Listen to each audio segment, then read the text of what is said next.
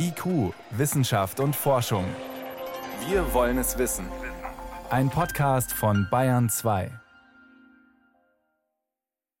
On Wednesday, when I was briefed on the balloon, I ordered the Pentagon to shoot it down as soon as possible. Ein Präsident hat entschieden. Schon letzten Mittwoch hat Joe Biden den Befehl erteilt, den chinesischen Ballon über US-Gebiet abzuschießen. Inzwischen läuft die Bergung an. Aus US-Sicht ist es ein Spähballon, kein Wetterballon. Doch angenommen, der Ballon sollte tatsächlich Militäreinrichtungen ausspionieren, sind solche Spähballons für Geheimdienste heute tatsächlich noch zeitgemäß? Gleich eines unserer Themen. Außerdem CRISPR-Cas. Die gefeierte Genschere ist seit zehn Jahren dabei, den Alltag in den Laboren umzukrempeln. Wir ziehen eine Bilanz. Und wir besuchen einen ganz besonderen Tresor in der Schweiz. Dort lagern keine Goldbarren, sondern Darmbakterien. Wissenschaft auf Bayern 2 entdecken. Heute mit Martin Schramm. In der Militärtechnik haben sie eine lange Tradition, sogenannte Spähballons, um gegnerisches Gebiet zu erkunden. Schon im Ersten Weltkrieg sind sie eingesetzt worden, waren aber damals schon nur ein Werkzeug von vielen, genutzt vor allem von Großmächten, um sich gegenseitig auszuspionieren. Mit anderen Worten, Spionage war und ist auch heute Alltag, auch zwischen China und den USA. Frage dazu an meinen Kollegen Peter Welchering. Peter, die Aufregung ist groß. Angenommen, es war tatsächlich ein Spähballon, der da unterwegs war. Warum wäre das nur ein kleines Puzzleteilchen, ein kleiner Ausschnitt aus dem, was Geheimdienste eben routinemäßig jeden Tag machen? Naja, so ein Ballon, der ist halt ein bisschen ungewöhnlicher, man sieht ihn nicht jeden Tag. Allerdings die ganzen IT-Angriffe zum Ausspähen über Software, übers Internet, die sieht man auch nicht und die haben inzwischen eben auch ja einfach dafür gesorgt, dass jeder sagt, okay, sowas findet eben statt, Ausspähung findet statt. Ausspähung findet beispielsweise auch per Satellitenüberwachung statt. Also da haben wir wirklich in allen Bereichen Spionage und alle größeren Staaten und auch viele der kleineren sind daran beteiligt und machen da fröhlich mit. Also auch technologisch eine ganz große Bandbreite. Dennoch fragt man sich natürlich in Zeiten der Satellitenüberwachung, warum sind solche Ballons eigentlich für Spionage heute auch immer noch interessant? Ja, weil sie einige Vorteile haben. Ein Vorteil liegt darin, sie sind einfach sehr viel preisgünstiger als Satelliten. Ein zweiter Vorteil liegt darin, dass sie in einem Bereich von ungefähr so 24 bis 40 Kilometern Höhe dann auch operieren und in diesem Bereich bekommt man an Signalen dann doch noch mehr aufgefangen als im Bereich von Satelliten, je nachdem, das kann bei Satelliten dann so bei 230, 250, teilweise auch mehreren tausend Kilometern Höhe sein. Und da sind dann natürlich die Daten, die ich da auffangen kann, erheblich weniger als in dem Bereich der Spionageballons. Über welche Daten reden wir denn jetzt eigentlich auch ganz konkret? Was kann so ein Ballon eigentlich erfassen? Also ganz klassisch natürlich einfach bildgebende Verfahren. Das heißt in erster Linie Fotos, Teilweise auch schon wird mit Videos gearbeitet, so dass ein Bereich, den der Ballon auf der Erde überfliegt, über längere Zeit auch aufgenommen werden kann, so dass man nachverfolgen kann, was tut sich dann da am Boden? Welche Fahrzeuge fahren da? Was wird da gerade an Bauarbeiten gemacht oder ähnliches? Dann darüber hinaus aber auch solche Auswertung von weiteren Signalen, etwa Abfangen von Satellitenkommunikation, Abfangen von Funk, Abfangen von Richtfunkstrecken sogar und natürlich auch alles im Bereich der sozusagen Ziel- und Fernaufklärung, also etwa welche Radarstellungen sind da untergebracht. Da verschwimmt dann allerdings die Grenze, da wird sozusagen vom reinen geheimdienstlichen Auftrag kommt es da in den eher militärischen Aufklärungsauftrag mit hinein. Also jetzt konkret, die USA hatten ja betont, dieser Ballon würde über Gebiet fliegen, wo zum Beispiel Atomwaffen der USA lagern. Welche Fragen könnte denn so ein Ballon an der Stelle beantworten? Ja, beispielsweise könnte er über längere Zeit tatsächlich verschiedene Fotos machen und aus diesen Fotos könnte man etwa dann analysieren, sind da beispielsweise Erweiterungsarbeiten auf diesem Luftwaffen- oder auf diesem Raketenstützpunkt in irgendeiner Weise durchgeführt worden. Oder man kann etwa einigermaßen abschätzen, ist das die Stammbesatzung, die da tätig ist und die fotografiert wurde, oder sind das mehr Menschen, mehr Bedienstete, die da gerade tätig sind? Bis hin zu der Frage, sind etwa die Raketen in ihren Silos und lagern die Atomsprengköpfe ganz woanders oder sind die etwa in die Nähe gebracht worden? Also mit anderen Worten, wie ist der Bereitschaftsgrad auf diesem Stützpunkt? Andererseits fragt man sich natürlich, wie schwer oder leicht ist eigentlich so ein Ballon zu steuern. Auch China argumentiert ja, oh, sorry, irgendwie kam uns dieser Ballon vom Kurs ab. Also wie schwer oder leicht ist so ein Ding eigentlich zu steuern? Ja, es hängt immer davon ab, um welchen Ballon es sich handelt. Also die meisten Ballons, die sind tatsächlich nicht so einfach zu steuern. Die werden auf eine bestimmte Höhe gebracht und da ist vorher dann ermittelt worden, in welcher Höhe herrschen welche Windverhältnisse vor und welche Windrichtungen. Und mit der entsprechenden Windgeschwindigkeit kann man dann ausrechnen, wann er wo sein wird und was er da aufnehmen kann. Der Ballon, der jetzt hier abgeschossen wurde von den USA, da hat das Pentagon mitgeteilt, der verfügte auch über Motoren und über Propeller. Also der konnte nachträglich noch, zumindest was die Höhe angeht, gesteuert werden. Nach allem, was man von diesen Motoren weiß, auch was die Flugrichtung angeht. Anderer Punkt, wie schwer oder wie leicht ist so ein Ballon eigentlich zu entdecken? Das hängt davon ab, wenn man das mit bloßem Auge machen will, in welcher Höhe er fliegt, wie groß er ist und wie die Wetterverhältnisse sind. Dass dieser Ballon entdeckt wurde, hatte tatsächlich mit diesen drei Faktoren zu tun. Die Wetterverhältnisse waren prima. Der Ballon war sehr groß und offensichtlich nach den Videoaufnahmen war er eben nicht so bei 40 Kilometern oder knapp drunter, sondern eher bei 20 Kilometern Höhe und konnte deshalb auch entdeckt werden. Wo dann solche Ballons öfter mal entdeckt werden, ist in dem deren Kommunikation mit Satelliten vor allen Dingen, über die sie dann die Daten, die sie ausgespäht haben, weiterschicken, aufgefangen wird. Und dann kann man diese Balance über solch eine Kommunikation ausmachen und teilweise sogar relativ genau peilen. Die zentrale Frage ist natürlich jetzt trotzdem, war es ein normaler Wetterbeobachtungsballon oder doch ein Spionagetool? Wie wäre da dein Fazit? Es kann sich tatsächlich auch um einen Wetterballon handeln. Das hatten wir in der Vergangenheit auch schon. Und selbst als da dann bildgebende Verfahren, die dieser Ballon dann eben durchgeführt hat, ermittelt wurden, wurde gesagt, ja, das passierte ja nur, damit er beispielsweise am Nordpol ermitteln kann, wie stark abgeschmolzen sind denn schon die Polkappen. Allerdings allein die Größe des Ballons spricht nicht gerade für einen Wetterballon. Die sind in der Regel dann doch etwas kleiner und haben auch weniger Ausrüstung an Bord. Also die Nutzlast spricht dagegen. Ansonsten gab es wohl auch Gerüchte, dass man eine Art Informationskapsel sichern konnte, ist noch ein bisschen unklar. Wäre das so eine Art Fahrtenschreiber? Ja, in dieser Kapsel könnte ein Fahrtenschreiber stecken. Das ist bei Wetterballons tatsächlich häufig der Fall. Dann kann man auch tatsächlich nachverfolgen, wo wurde der Ballon aufgesetzt, welche Richtung nahm er. Bei einem Spionageballon, da habe ich selbst noch nie erfahren, dass wirklich auch ein Flugschreiber mit an Bord war und dass der sogar dann aufgezeichnet hat und solche Daten zur Verfügung gestellt wurden. Also wenn man einen Flugschreiber mit Daten findet, das spräche dann tatsächlich eher gegen den Spionageballon. Peter, unterm Strich, kannst du verstehen, warum die Aufregung jetzt angesichts dieses Ballons so groß ist? Wir haben es ganz am Anfang benannt. Eigentlich ist Spionage doch Alltagsgeschäft. Spionage ist Alltagsgeschäft, allerdings, dass dann jemand tatsächlich einen Ballon mit bloßem Auge sieht, das ist eben auch nicht alltäglich. Und das in Zusammenhang mit einer politisch etwas hochgepeitschten Stimmung hat dann dazu geführt, dass plötzlich dieser Fall ganz breit diskutiert wurde. Aber man muss eins sehen, wirklich, Spionage findet täglich statt, nur sie findet im Verborgenen statt. Wir reden eben nicht darüber und deshalb haben wir auch uns so ein bisschen daran gewöhnt, dass sie nicht thematisiert wird. Hintergründe zum Abschuss des mutmaßlichen chinesischen Spionageballons vor der Atlantikküste der USA waren das von meinem Kollegen Peter Welchering. Peter, danke fürs Gespräch. Gerne.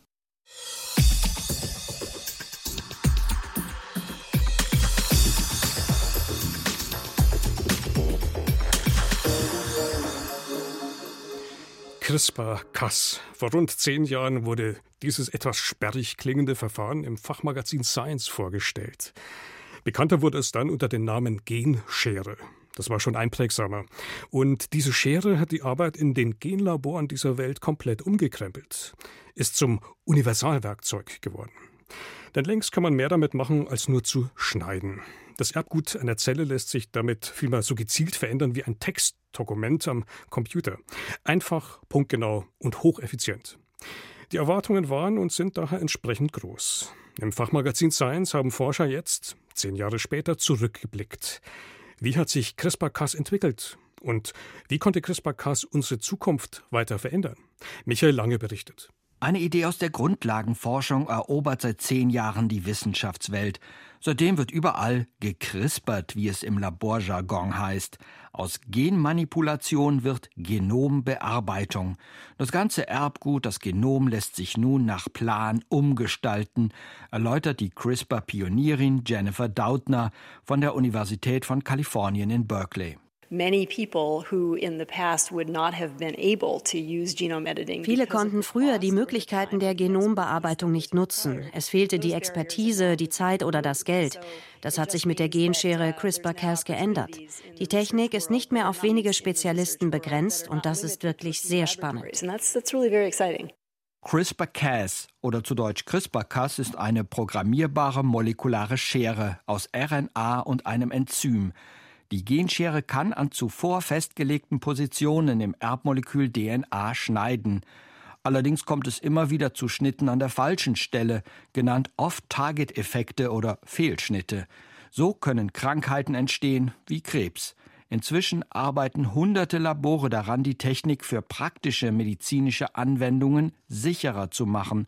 Mit Erfolg, resümiert Toni Katomen, Spezialist für Gentherapie und Professor an der Universität Freiburg.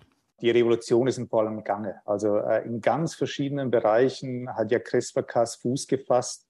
Wenn man jetzt die äh, Publikationen äh, sich anguckt aus den letzten zwei, drei Jahren, sieht man eben auch, dass CRISPR-Cas tatsächlich therapeutische Effekte in Patienten erzielen kann. Besonders sicher ist die Methode, wenn sie außerhalb des Körpers zum Einsatz kommt, bei Blutzellen. Nach ihrer Manipulation lassen sich die Zellen überprüfen, in einer Art CRISPR-TÜV. Nur ausgewählte Blutzellen ohne Fehlschnitte gelangen dann zum Patienten. So erhalten Menschen mit Sichelzellenanämie bereits in klinischen Studien eigene Blutstammzellen, die zuvor im Labor mit CRISPR-Cas verändert wurden, sodass sie genügend gesundes Hämoglobin produzieren. Allein in den USA hat die Zulassungsbehörde FDA acht klinische Studien genehmigt, die mit Hilfe der Genschere die Sichelzellenanämie bekämpfen. Die erste Therapie könnte bereits in diesem Jahr offiziell zugelassen werden. Auch bei einer weiteren vererbten Blutkrankheit, der Beta-Thalassämie, sind klinische Studien bereits fortgeschritten. Bei anderen Krankheiten wird es noch etwas länger dauern. Es laufen weltweit circa 50 klinische Studien, wo Genscheren eingesetzt werden. Ich sage jetzt mal davon ungefähr 30 mit CRISPR-Cas.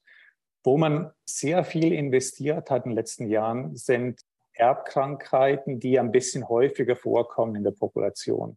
Aus einer Genschere, die nur schneiden kann, wurde in zehn Jahren Forschung ein genetischer Werkzeugkasten mit verschiedenen molekularen Instrumenten. Schneiden, reparieren, neu zusammensetzen. Besonders fein arbeiten die Baseneditoren. Sie zerschneiden nicht das ganze Erbmolekül DNA, sondern lediglich einen der beiden Stränge. Dann tauschen sie einzelne genetische Buchstaben im Genom aus, exakter als jedes andere Werkzeug. Besonders ausgefeilt ist der Prime-Editor. Damit lassen sich ganze Teile des Genoms austauschen. CRISPRn für Fortgeschrittene. Jede Krankheit und jeder Patient erfordern andere Werkzeuge. Gentherapeuten wie Eric Olson von der Universität von Texas in Dallas haben die Wahl. What is so exciting now is that we have a toolbox of many different types of gene editing strategies. Das Spannende ist, mit diesem genetischen Werkzeugkasten können wir zwischen verschiedenen Strategien auswählen und entscheiden, welches Werkzeug für eine bestimmte Aufgabe am besten geeignet ist. Zum Beispiel für die Duchenne-Muskeldystrophie sind verschiedene Mutationen verantwortlich. Wenn wir die ursächliche Mutation bei einem Patienten kennen, wählen wir für die Korrektur die beste Methode aus. Weltweit entstehen so gerade neue genetische Werkzeuge, spezialisiert für ihren jeweiligen Zweck. Sogar präventive CRISPR-Behandlungen werden im Tierversuch entwickelt. Sie sollen Herz-Kreislauf-Erkrankungen oder neurodegenerativen Krankheiten wie Alzheimer oder Parkinson vorbeugen. Das Zeitalter der CRISPR-Medizin, so scheint es und so der Tenor im Fachmagazin Science, hat gerade erst begonnen. Ein Beitrag von Michael Lange war das. Sie hören Bayern 2. Es ist gleich 18.19 Uhr. Bayern 2. Wissenschaft schnell erzählt. Heute mit Johannes Rostäuscher und einem sehr interessanten Geräusch.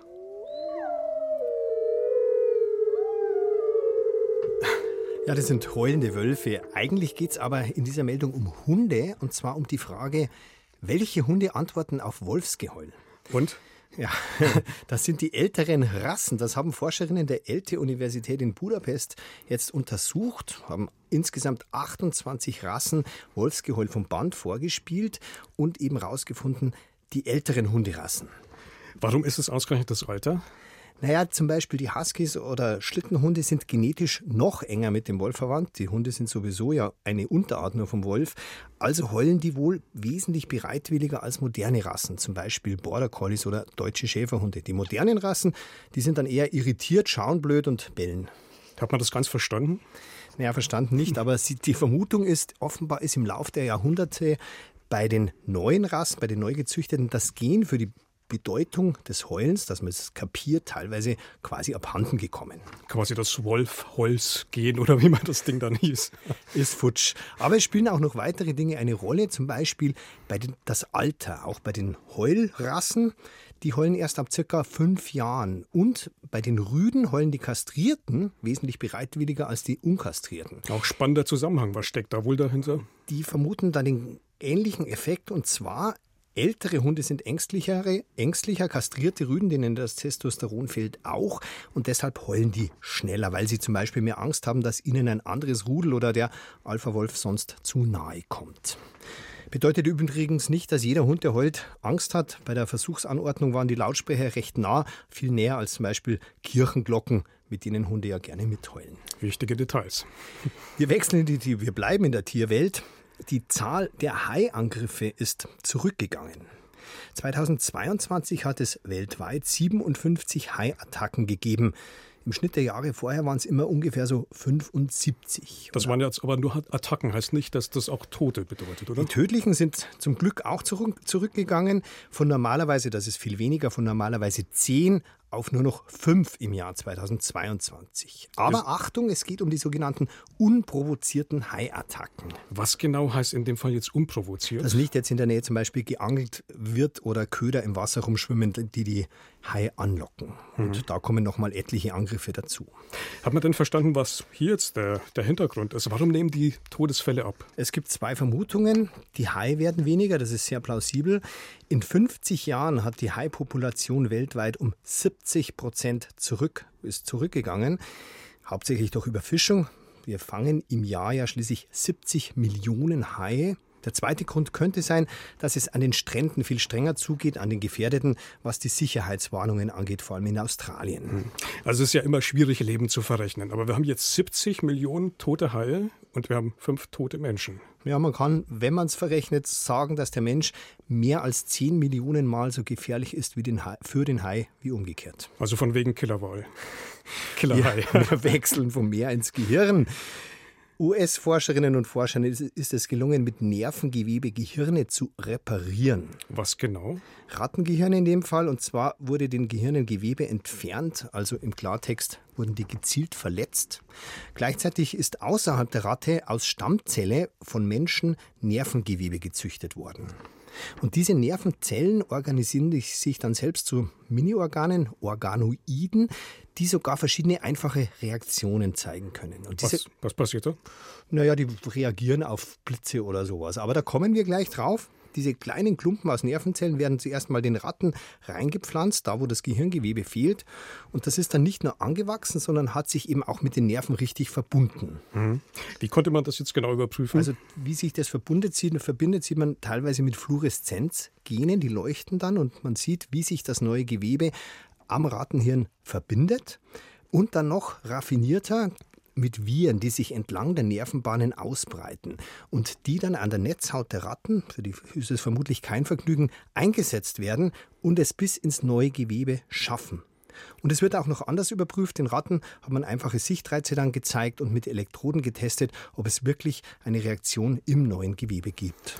Spannende, umstrittene Versuche vielleicht auch mit dem Ziel, irgendwann dem Menschen zu helfen. Johannes Rostäuscher war das mit den Wissenschaftsmeldungen hier auf Bayern 2. IQ, Wissenschaft und Forschung.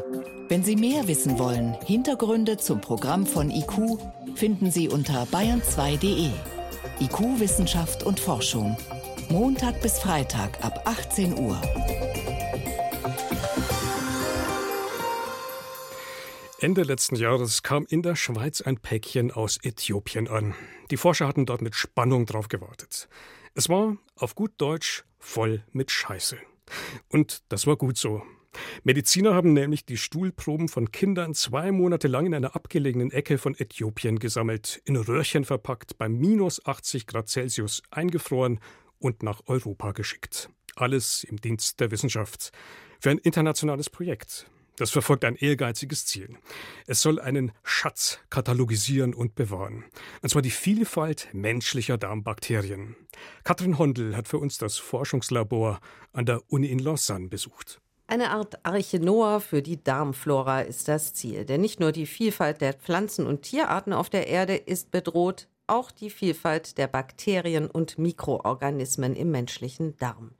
Deshalb werden in der Schweiz nun Stuhlproben aus aller Welt gesammelt so wie im Global Seed Vault, dem globalen Pflanzensamentresor in Norwegen, Saatgutproben aus aller Welt lagern, soll der Microbiota Vault in der Schweiz der mikrobiotische Tresor der Menschheit für spätere Generationen sein. Wir müssen das Mikrobiom, die verschiedenen Bakterien, die das Mikrobiom wirklich bilden, müssen wir bewahren, bevor sie wirklich verschwinden und dann eigentlich äh, nicht mehr da sind und auch nicht mehr äh, wieder ausgesetzt werden können. Also die Idee ist eigentlich wirklich bewahren, damit man sie dann um die Analogie zu nehmen, wieder ausbilden könnte, wenn das nötig ist. Pascal von Esch ist Mikrobiologin an der Universität Lausanne im Labor der Fakultät für Medizin und Biologie erforscht sie, wie die menschlichen Exkremente mit ihren komplexen Bakterienkulturen am besten eingefroren und gelagert werden können. Bakterien, wenn man die einfriert bei minus 80 Grad, muss man aufpassen, dass keine Wasserkristalle sich bilden, weil diese Wasserkristalle dann die Zellen beschädigen können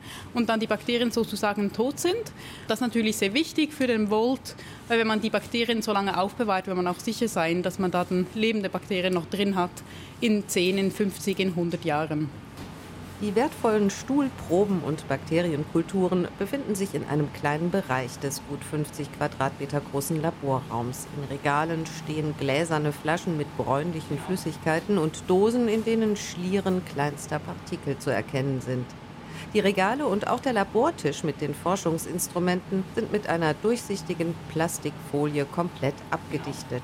Denn die Mikroorganismen dürfen nicht mit Sauerstoff in Kontakt kommen. Für ihre Arbeit muss Pascal von Esch in fest installierte schwarze Handschuhe schlüpfen. Man muss hier mit speziellen Handschuhen rein, weil man natürlich äh, auch hier keinen Sauerstoff reinbringen sollte. Da gibt es verschiedene Bakterienkulturen und hier zum Beispiel sieht man die Bakterien, die gewachsen sind. Hier die einzelnen Punkte, das ist immer ein Häufchen von Bakterien, die gewachsen sind und die wir dann analysieren können. Zurzeit arbeitet Pascal von Esch mit Stuhlproben von Menschen aus Äthiopien, aus Laos und der Schweiz. Und schon hier zeigen sich mikrobiotische Besonderheiten je nach Weltregion. In Äthiopien, ähm, das sind Gemeinschaften, die mit ihren Tieren auch von einem Ort zu den anderen ziehen. Die leben vor allem mit und von ihren Kamelen essen sehr viel Kamelmilch, eine Diät, wenn man so sagen kann, die sehr stark milchbasiert ist. Und da sieht man auch direkt im Mikrobiom, wo es zum Beispiel sehr viele Bifidobakterien gibt, die man normalerweise bei Kindern sieht, die die Muttermilch noch kriegen. Und es ist wirklich ein Mikrobiom, das, äh, wenn man es global vergleicht, wirklich einzigartig ist. Indigene Völker haben meist ein vielfältigeres Mikrobiom als die Menschen in den Industrienationen. Die Verarmung der Darmflora gilt auch als Ursache sogenannter Zivilisationskrankheiten in den reichen Teilen der Welt. Zum Beispiel Übergewicht oder metabolisches Syndrom. Ein anderes Beispiel sind die inflammatorischen Darmkrankheiten wie Morbus Crohn, auch Asthma. Es sind wirklich all diese Krankheiten, die in der westlichen Welt in den letzten Jahrzehnten wirklich drastisch zugenommen haben. Umso bedeutender ist der Schatz, der in der Schweiz gesammelt wird. Die Hoffnung ist, dass das Mikrobiom irgendwann auch für die Therapie bestimmter Erkrankungen eingesetzt werden kann. Der im globalen mikrobiotischen Tresor bewahrte Reichtum soll aber allen zugutekommen. Standort des Microbiota Vault ist zwar die Schweiz, aber das Archiv wird eine Art Treuhandanstalt für Stuhlproben aus aller Welt sein. damit auch ärmere Länder von ihrer reichen mikrobiotischen Vielfalt profitieren können. Und deshalb ist eigentlich vorgesehen, dass der Volt wirklich die Stuhlproben im Auftrag von den Ländern behält, aber dass sie nicht dem Mikrobiota Volt gehören. Und ich denke, das ist auch sehr wichtig, weil viele von dieser Diversität kommt aus Ländern, die ökonomisch weniger stark sind. Und ich glaube, es ist auch wichtig, dass man ihre Interessen schützt und nicht einfach die Bakterien sozusagen holt und dann hier im Westen für irgendetwas benutzt, von dem sie dann gar keinen Nutzen haben. Also eine Achenoa für Darmbakterien, von der alle profitieren sollen. Und damit geht IQ für heute zu Ende. Im Studio war Martin Schramm.